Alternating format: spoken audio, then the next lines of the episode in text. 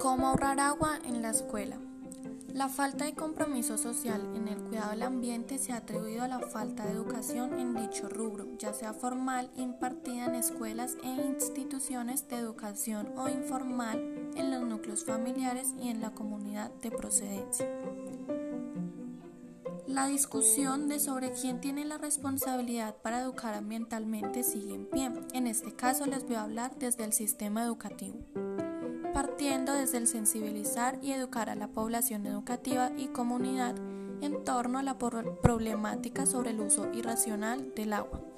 En las escuelas, el uso responsable del agua es muy importante que los estudiantes desde pequeños comprendan y crezcan con la cultura en la preservación y cuidado del recurso natural del agua, su importancia para la vida de todos los seres vivos y la necesidad de cuidar este vital líquido en todas las áreas de la vida.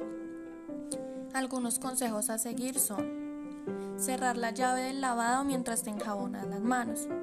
Si ves que tu compañero o quien se está desperdiciando el agua, pedirle que deje de hacerlo, si omite tu llamado, reportarlo en la dirección para actuar. Si hay una fuga, reportarla con tu director o directora para que se arregle inmediatamente.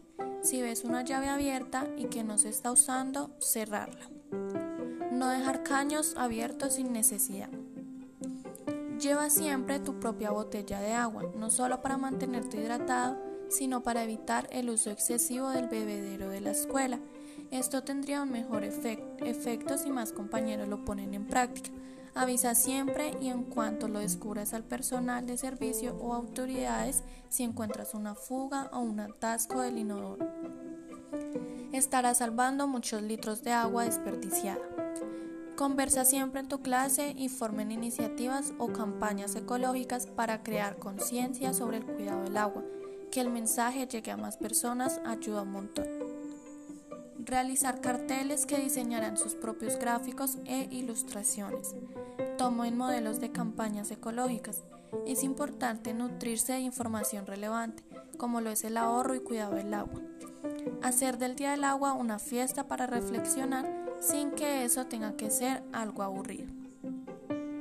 Llevar estas y muchas prácticas más al hogar donde cada niño puede ser un agente de cambio que nos ayude a cuidar este recurso natural. Sembrar árboles ya que estos ayudan de gran forma en los procesos de renovación en el ciclo del agua.